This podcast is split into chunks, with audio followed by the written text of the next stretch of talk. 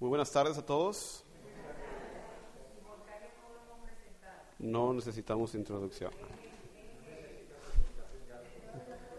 Ya conocemos casi a todos, ¿verdad?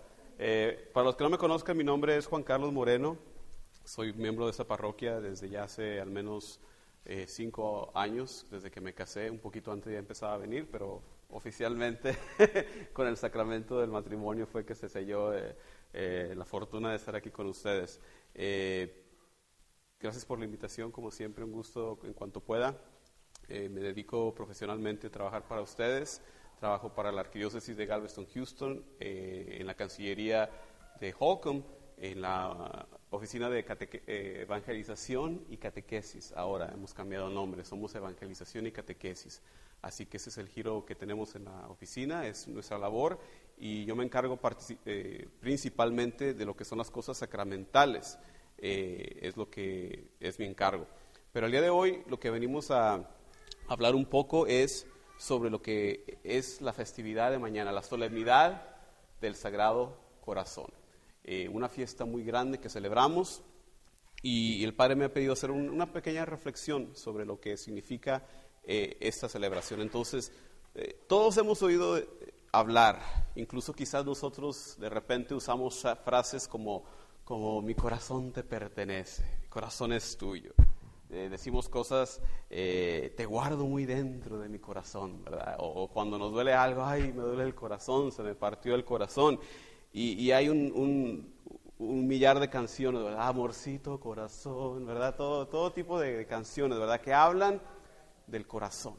¿Por qué? Porque se refiere a la centralidad del ser, lo más profundo, lo más íntimo. Cuando nos hablamos del corazón, hablamos de la esencia del ser mismo.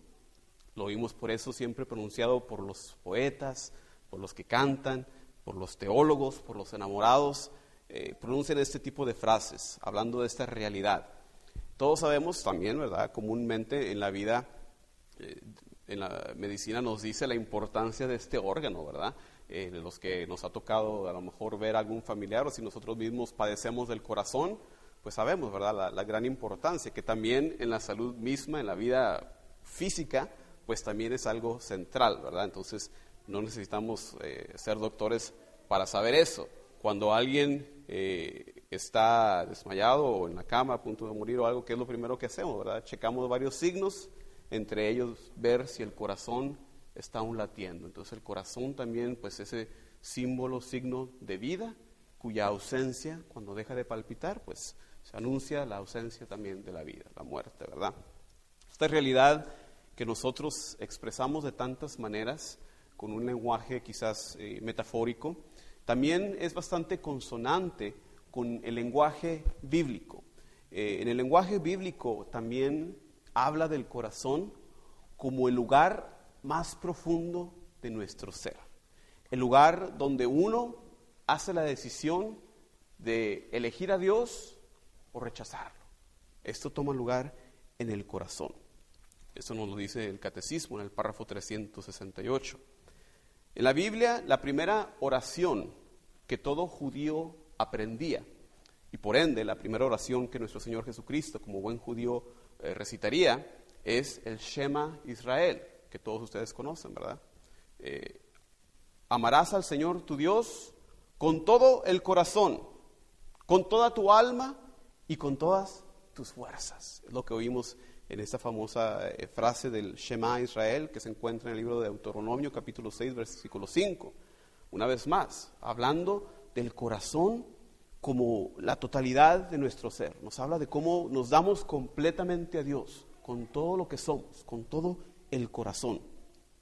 Eh, de acuerdo al profeta Jeremías, el profeta Jeremías le da a Dios la visión futura de cómo esa alianza que una y otra vez el pueblo de Dios había roto.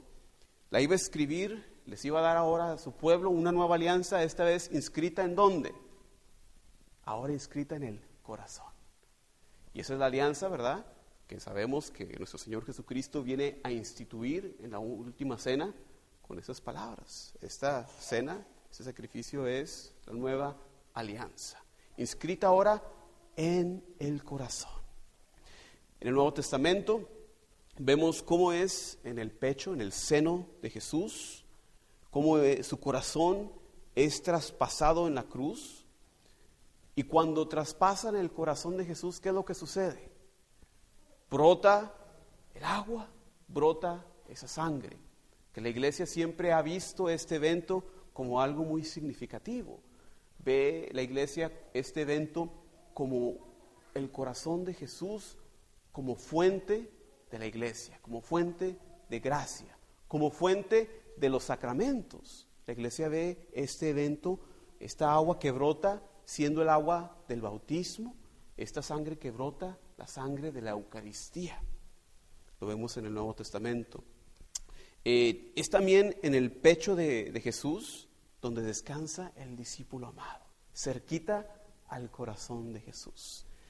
Corazón de Jesús entonces es la fuente de agua viva que fluye por la iglesia, que es el cuerpo de Cristo, por medio de todo esto del Espíritu Santo. Entonces, bajo este trasfondo bíblico, este trasfondo del lenguaje que usamos, la iglesia celebra cada viernes después de la festividad de Corpus Christi que acabamos de celebrar, ¿verdad? El, domingo pasado, que celebra el cuerpo y la sangre de Jesucristo. Y celebramos ahora la, festividad, la solemnidad del Sagrado Corazón de Jesús como una metáfora del amor que nos tiene Jesús.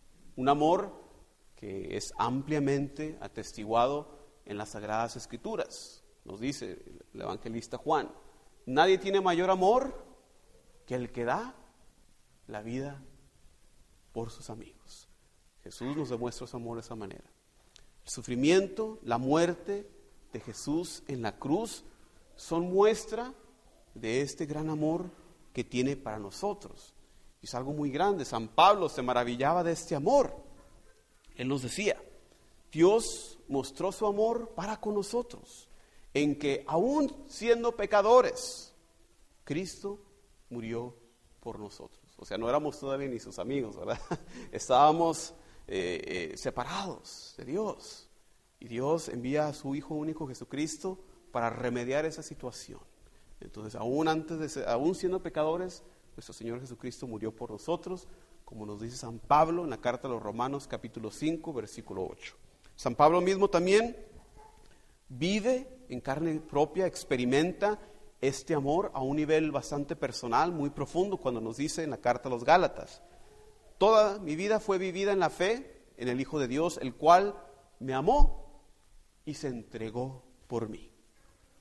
Esta devoción al Sagrado Corazón de Jesús entonces es una devoción a Cristo mismo. Usualmente cuando vemos eh, las representaciones artísticas al Sagrado Corazón, la iglesia nos pide que sean así como está este cuadro, que sea con, con la persona de Jesús, que no nada más sea un corazón ahí, ¿verdad? No. ¿Por qué? Porque representa a Jesús mismo. Hay que representar a Jesucristo en su humanidad completa, porque Él es el objeto de nuestra adoración y es hacia Jesús que va dirigida nuestra oración. Una de las oraciones que hacemos en, este día del Sagrado Corazón. Venid, adoremos al corazón de Jesús, herido por nuestro amor. Como pueden ver, está en la representación usualmente, tiene esa llama, esa flama ese amor que arde por nosotros. Tiene también las espinas, representando que el gran sacrificio, su muerte, nos demuestra su amor hablando un poco de la historia de, esta fiesta, eh, en sí esta fiesta tiene un origen relativamente moderno. aunque la idea de, venerar eh, el Sagrado Corazón de Jesús es muy antigua y tiene ya sus raíces incluso ya en las Sagradas Escrituras, eh, porque lo que celebramos es el amor de Dios que se revela en la persona de Jesucristo, manifestado a través de su pasión y su muerte. Los padres de la iglesia, los padres primitivos, ya desde un principio de, la historia de la iglesia tenían una gran devoción por el Sagrado Corazón. Leemos, por ejemplo, en los escritos de padres de la iglesia como San Agustín, mi padre favorito, San Ambrosio, San Juan eh, Crisóstomo, cosas que ellos escriben que se refieren a la sagrada llaga del costado de Jesús, se refieren a la sangre y el agua que brotaron de su corazón ¿De dónde recibimos los sacramentos? Lo que yo les dije hace rato no es idea mía, es, viene de la iglesia. El símbolo del amor que Dios nos tiene entonces es el corazón de Jesús herido por nuestros pecados. Eh, la fiesta se establece directamente debido a unas apariciones que tuvo por ahí del año 1673 una monja, ahora Santa Margarita María Alacoque, que, que ustedes podrán haber oído antes, una monja de una orden que se llama la Orden de la Visitación. Se, le aparece Jesús a esta mujer en varias ocasiones, eh, expresándole el gran amor que Jesús tenía por ella, por toda la humanidad, por todos los hombres. Y en las apariciones expresa Jesús también lo mucho que, que le dolía, que le dolía en su corazón, que la gente estuviera alejado de él por culpa del pecado. Durante estas visitas, Jesús le pide a, a Santa Margarita María que nos enseñara a amarlo más, a acercarnos más a Jesús, a tenerle más devoción, a orar. Sobre todo nos pide, le pide, nos pide a través de, las visiones de esta santa el rezar y nos pide que nuestro comportamiento sea congruente a la fe que, expresamos, ¿verdad? Que nosotros devolvamos con amor el amor que Dios nos tiene. Muy, muy fácil decir, sí, sí, yo quiero a Dios, ¿verdad? No, tiene que haber acciones que nuestro comportamiento respalde esa fe, ese amor que nosotros hemos recibido, para que Jesús, para que su corazón no sufriera más por nuestros pecados. Eh, la devoción es aprobada, se empieza por ahí del año 1856, eh, cuando el Papa Pío IX, eh, Pío IX, hace esta devoción extensa para toda la iglesia. La mayoría de estas devociones empiezan como una devoción particular de una congregación, a lo mejor, de una ciudad, de un pueblo, y eventualmente se van expandiendo. Y en este caso, en el, año 1856, fue cuando el Papa Pío IX la declara una fiesta universal. En el año 1917, cuando se aparece la Virgen en Fátima, eh, tanto el ángel como la Virgen eh, les enseñan a los niños a rezar y también a responder a esos designios del corazón tanto de Jesús y de María.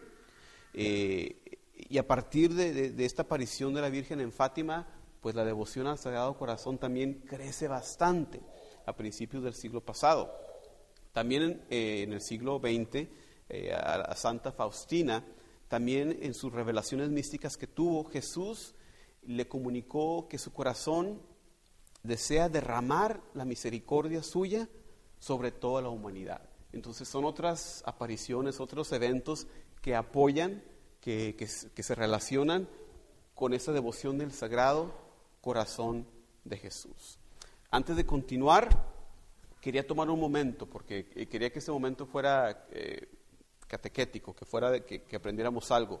Quisiera que tomáramos unos minutos para entre nosotros mismos. Vamos a hablar eh, en pequeños grupos, entre tres o cuatro personas que tengamos cerca, quiero que hablen de dos cosas. La primera, si ustedes recuerdan haber practicado cuando eran niños, cuando estábamos en nuestros países, en algún otro momento, quiero que platiquen primero si ustedes practicaban esta devoción y cómo lo hacían. ¿Ok? Vamos a tomar unos cuantos minutitos ahí entre ustedes mismos, tres o cuatro personas, cómo anteriormente en nuestros países, antes, practicamos la devoción al Sagrado Corazón. ¿Ok? Vamos a hacer eso.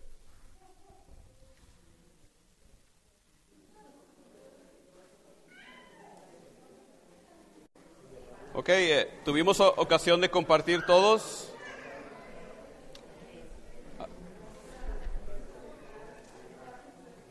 ¿Alguien gusta compartir cómo, cómo celebraban anteriormente, quizás cuando eran niños, quizás en otro país? A ver, por atrás tenemos una, voluntaria. ¿Cómo, díganos por favor cómo celebraba. Bueno, pues yo les quiero compartir para mí el Día del Sagrado Corazón.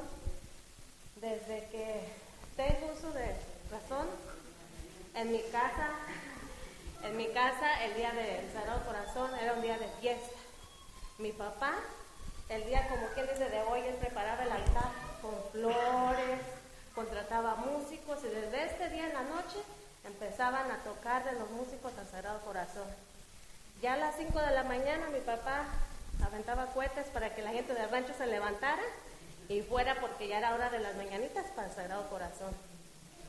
Y este, invitaba mucha gente de todos los ranchos y llegaban como a eso de las 8 porque las siguientes mañanitas eran a las 11.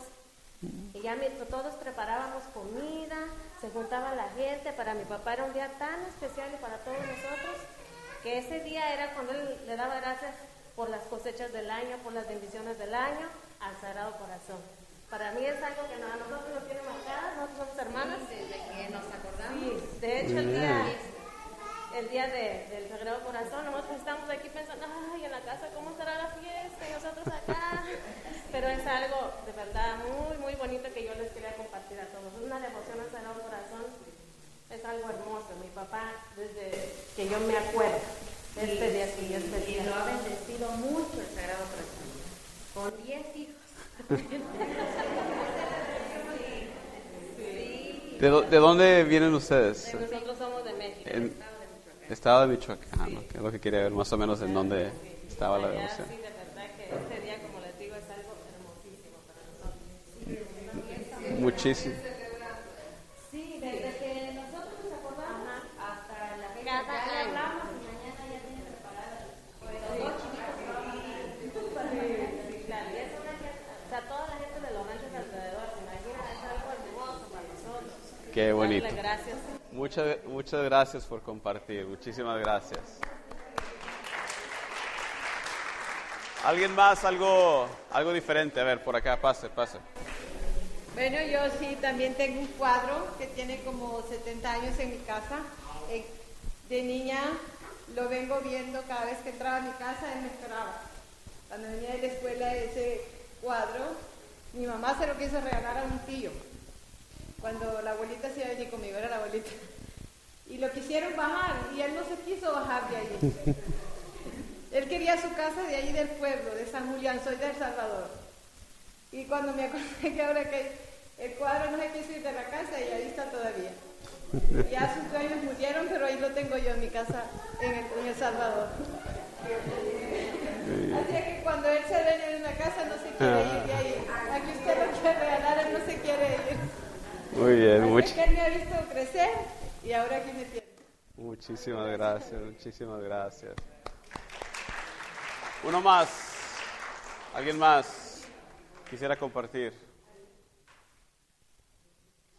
Ok.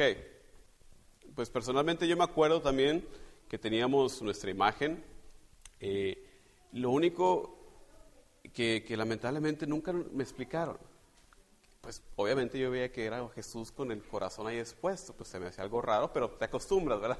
Lo ves todos los días y me hubiera gustado que alguien hubiera tomado el tiempo y decirme, mira, es la expresión del amor de Dios por medio del amor eh, por el corazón de Jesús sacrificado en la cruz. ¡Wow! ¿Qué diferencia hubiera hecho en, mi vida, verdad? en vez de decir, bueno, pues qué bonita pintura. Entonces la otra parte de, de la reflexión que quería hacer es, eh, ¿qué podemos hacer nosotros hoy en día? Quizás no podemos tirar cohetes ni levantar a los vecinos, ¿verdad? pero, pero, ¿qué podemos hacer nosotros hoy en día para retomar esta tan bonita tradición? ¿Alguna idea? ¿Qué podemos hacer nosotros hoy en día prácticamente para, para retomar eh, esta tradición? Bueno, primero que nada, le- le- les voy a ofrecer una. Adquirir la imagen y solemnemente entronizarla. Es el primer paso, ¿verdad? Es el, es el primer paso para que todos, como ustedes mencionaron, tenerlo ahí. Y teniéndolo ahí, pues no sean como mis papás. Explíquenles a los niños, a las personas, ¿verdad? Que vengan a su casa, pues porque tienes ahí al Jesús con el corazón al descubierto. Pues hay que hacer esa catequesis, ¿verdad? Porque hay una gran diferencia. ¿Qué más podemos hacer? Invitarlos, ¿verdad? Una celebración, una oración, un rosario, un novenario, ¿verdad? Sagrado Corazón, todas estas cosas. Eh, ¿Qué otras cosas podemos hacer? Bueno, observar la fiesta, ¿verdad? Venir a misa ese día, eh, hacerle un, altar, ¿verdad? Que sea un lugar ahí bonito, ¿verdad? Tenerlo en un lugar de honor, en la casa, ¿verdad? Eh, la otra parte que, que, le pedía Jesús a Santa María Margarita era que demostráramos nosotros también nuestro amor, que nosotros respondiéramos con amor al amor de Jesús, y eso pues se, se, se, ve no nada más diciendo sí te amo mucho Jesús, ¿verdad? Sino con actos de piedad, con actos, ¿verdad? De, misericordia, eh, ascetismo, ayunos, eh, cosas que demuestren, ¿verdad? Que en realidad amamos a Dios. Eh, también le, reveló Jesús a esta santa unas cuantas promesas. ¿Si han oído las promesas del Sagrado Corazón? Hay doce promesas. Eh, que quería compartir con ustedes. Para los que tienen esta devoción al Sagrado Corazón, Jesús le promete que les daré todas las gracias necesarias según su estado de vida, casados, solteros, eh, religiosos. Les daré paz a sus familias, la segunda promesa. Eh, las consolaré en todas sus penas. Cuarta promesa, seré su refugio durante toda la vida y sobre todo a la hora de la muerte. Dice Jesús, derramaré abundantes bendiciones en todas sus empresas, en todo lo que hagamos, no, no, no nada más negocios, ¿verdad? Los pecadores encontrarán en mi corazón un océano de misericordia. Otra promesa, las almas tibias se volverán fervorosas. Otra promesa, las almas fervorosas harán rápidos progresos en la perfección. Bendeciré las casas donde mi imagen sea expuesta y venerada. Otorgaré a aquellos que se ocupan de la salvación de las almas el don de mover los corazones más endurecidos. Eh, grabaré para siempre en mi corazón los nombres de aquellos que propaguen esta devoción. Entonces, eh, lo que, se, lo que le reveló es que, es que tenemos que comulgar nueve primeros viernes de mes seguidos eh, para poder eh, alcanzar estas promesas que por medio de esta revelación le hizo Jesús a, esta mujer, ¿verdad? Entonces, es un gran don, es un gran regalo, esta gran devoción. Y, quería cerrar únicamente con una oración de, ahora de San Juan Pablo II acerca del Sagrado Corazón.